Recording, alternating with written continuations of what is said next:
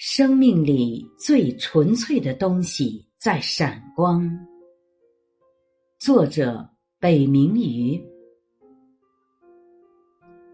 那天夜里，天阴风寒，黄叶满地，世道不太平，家家都早早拴门熄火睡下了。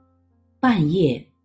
曲阜孔家人被一阵叩门声惊醒，家仆急急忙忙穿衣点灯，四下奔走，却没有人敢决定这门到底要不要开。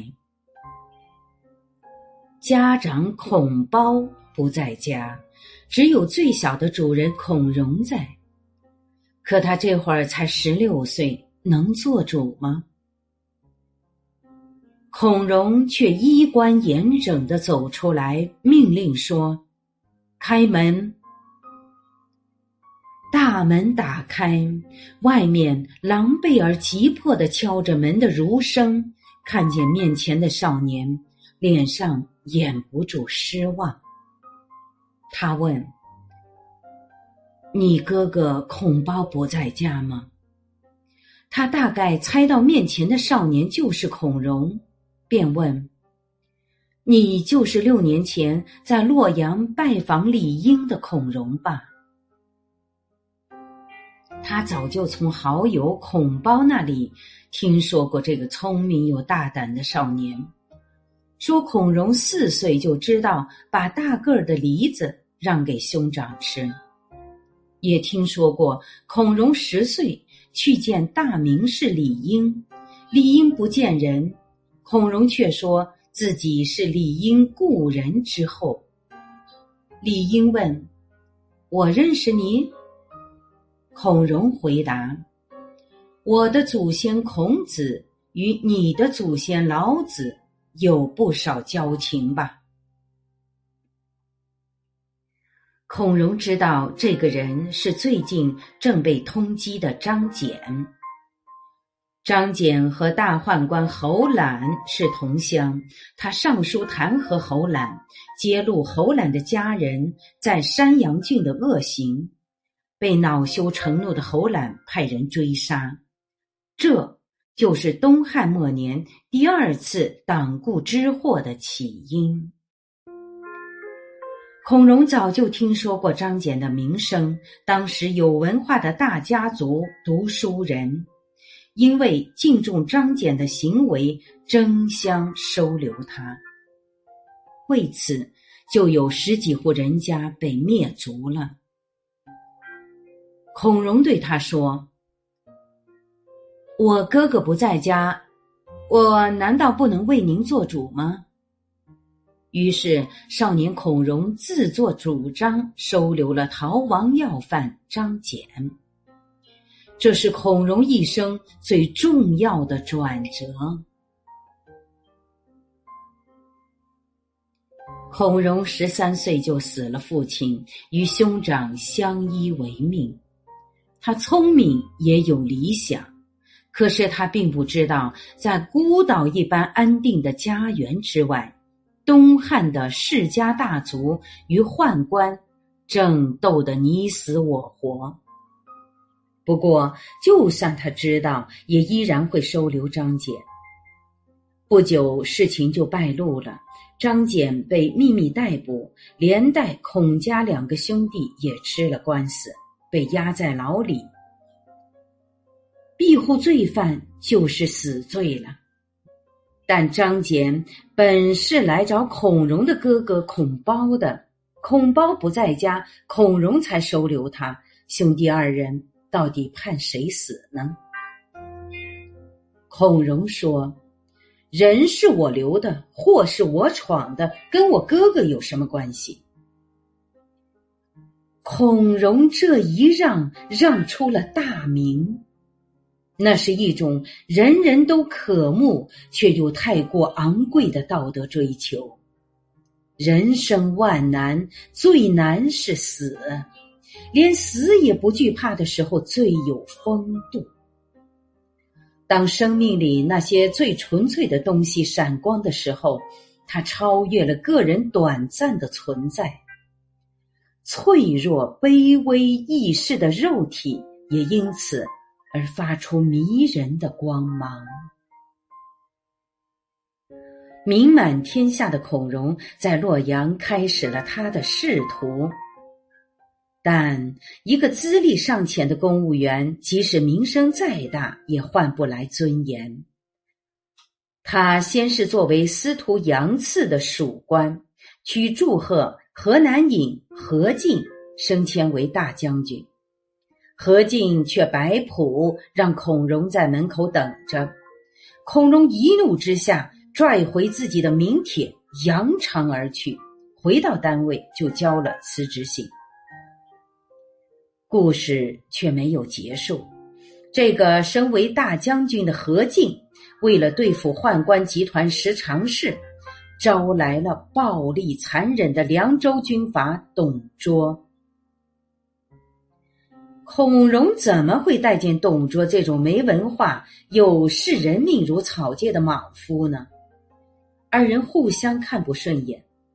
此时，山东北海郡刚好闹黄巾军起义，董卓干脆把他下放到那里，想借刀杀人。孔融也确实没有让董卓失望，他把那些在和平时代大量需要，却在战争年代一无是处的事情，全部搬到了北海去，修学校。招募有学问的人，大兴文化活动，赡养孤寡老人。不久，黄巾军打过来，风卷残云。多么不合时宜，但又何尝不是一种纯粹呢？孔融傻人有傻福，他在北海赡养过一个孤寡老人，那人正是东海太史慈的老母。黄巾军打过来，孔融便请太史慈向当时的平原相刘备求救。刘备受宠若惊呀，没想到名满天下的孔融还知道我，立刻派了三千人马过去。孔融有惊无险，逃过一劫。天下如同坐着过山车，几年就经历一次翻天覆地的大变局。但孔融像一块千年前留下来的石头，不知变通，依然故我。现在天下来了曹操的时代了。与当时许多汉臣一样，曹操表现出的进取心，让孔融把曹操当作匡扶天下的能臣，对他掏心掏肺。但曹操根本没打算认真听他说话。孔融因为少年时的让命，早已盛名在外。曹操把他像活菩萨一样供起来，以显示他对读书人、对孔子家族的尊敬。在曹操统治下，孔融先后担任的都是朝廷上那些无所事事的闲职。可是孔融没有领会曹操的意思，他以为他必须履行一个朝廷命官的监督职责。而监督最有权力的人，则是刚正忠诚的人最大的义务。曹操当时是老子天下最大，又不拘小节，送到孔融面前的把柄，那是一筐连着一筐呀。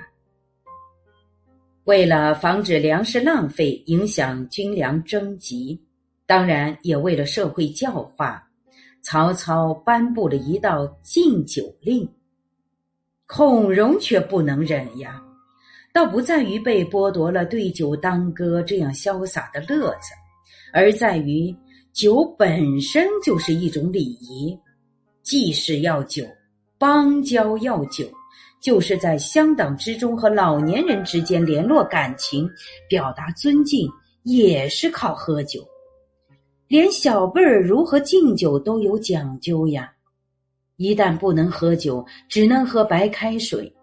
那比现在过年不能放鞭炮烟火严重多了。喝酒关乎信仰和伦理。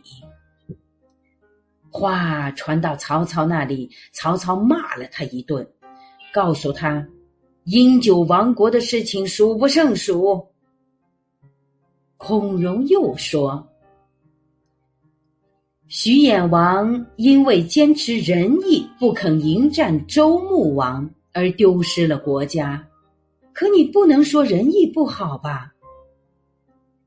燕王哙将国家让给子之，国家大乱，可没有人说谦让会亡国呀。夏商因为女人亡国，可没有人说从此不要找女人结婚吧。干嘛要把亡国的责任推到酒的身上？是你自己怕粮食不够吃吧？你别找借口了。曹操没理他。曹操打袁绍，打下了一个战利品——漂亮女人甄氏。原来自己想要，结果儿子先提了。老子总不能不讲风格，于是把甄氏。让给了曹丕，这件事情在曹操的幕府里影响比较恶劣。漂亮的女人一向是亡国祸水，夏商周三代一朝一个都葬送了几百年的基业，而就是这个甄氏把袁绍给害死了，大家都敢怒而不敢言呀。曹操性情多变，现在和你称兄道弟，心里面说不定正想着怎么让你脑袋搬家。可是孔融敢，没过两天，就当大家以为此事已经过去了的时候，孔融将一份考古发现呈到了曹操的面前。武王灭商，苏妲己并不像历史上说的那样是被赐死的。而是被赏赐给了周公。曹操颇为欣喜，问道：“耶，真有此事呀？从哪里考证出来的？”孔融的回话简单明了，不过是从现在发生的事情倒推上去，想当然尔。这件事情有一点人身攻击的意思，曹操不太高兴，但也没对孔融怎么样。没想到接下来他做什么事情，孔融都反对什么。建安十年（二百零五年），曹操征乌桓，孔融立刻上书说：曹操这次远征可以将当初肃慎。桑昭时北方的蛮夷，不像周武王进献生长在北方的树木，还有苏武在匈阳，匈奴辛苦放了几十年却被丁丁人偷走的那些羊，都连本带利的讨回来了。人都怕苦怕累，更怕死，谁都不喜欢打仗。可是大多数人讲话都比较委婉，满口德政要明的去劝曹操。孔融的同事贾诩就是这样，小事睁只眼闭只眼，大事迂回曲折的劝，见老板要发飙，转身就跑了。只有孔融，保持理想者原来的样子。他专拣重要的事、难听的话去讲，显示出极差的人际交往技巧。本来孔融行走江湖这么多年，不该如此不懂人情世故。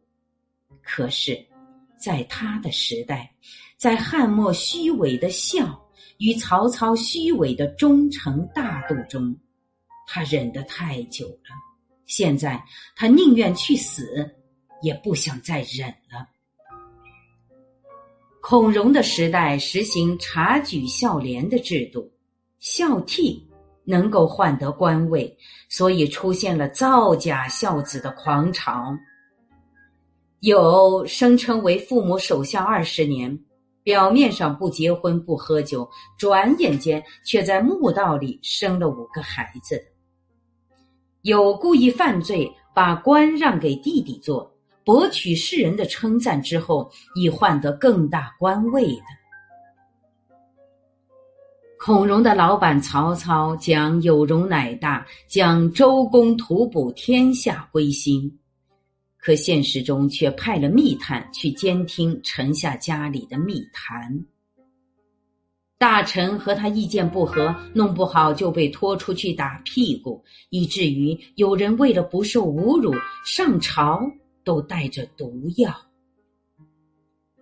在这样的状况下，一个聪明人要么就该处江湖之远，隐于深山，要么。就在朝廷随波逐流混口饭吃。可是孔融，他选择对抗一切，不管那是否正确。他的逻辑是这样的：既然他的对抗能让这些不正常的人不舒服，那么这些行为一定具有普遍的正确性。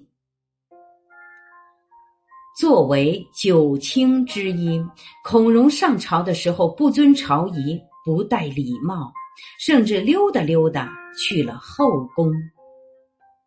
孔融曾经对他的好友祢衡说：“父亲对于孩子有什么恩德呢？他不过是为了满足自己的情欲。母亲对孩子有什么恩德？孩子在他的肚子里，就像东西放在缸里。”取出来也就罢了嘛。终于，曹操对他开始感到头疼了。愤青可以容忍，因为他们只有愤怒，但是没有社会影响力。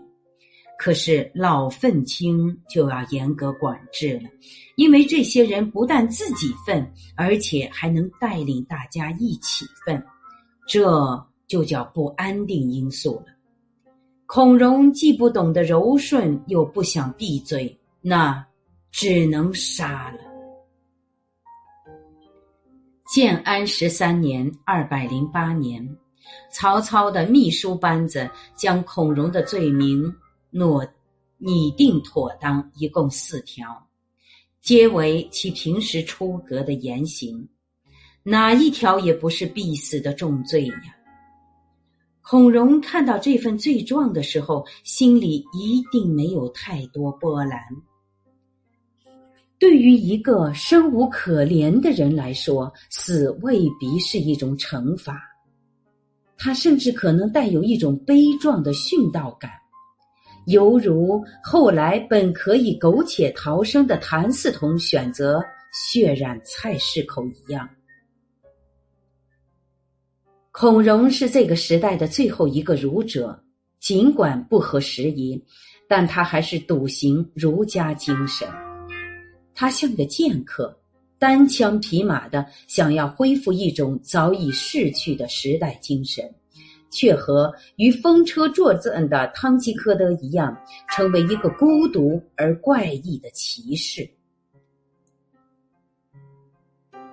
黑格尔在逻辑学的序言里曾经说过：“假如一个民族觉得他的国家法学、他的情思、他的风习与道德已变得无用的时候，是一件很奇怪的事情。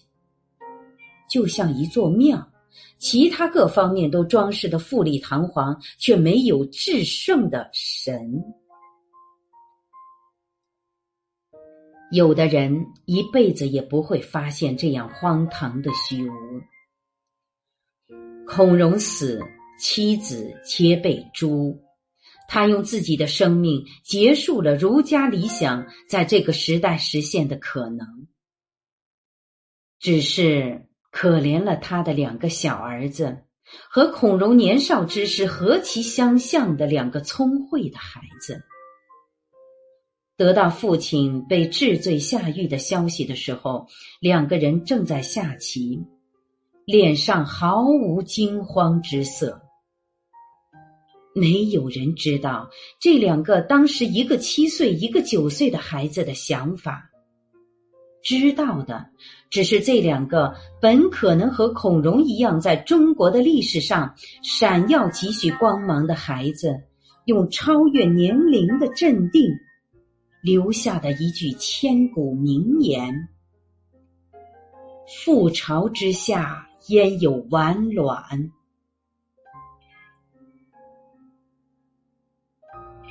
我是主播零点，欢迎关注，谢谢您的收听。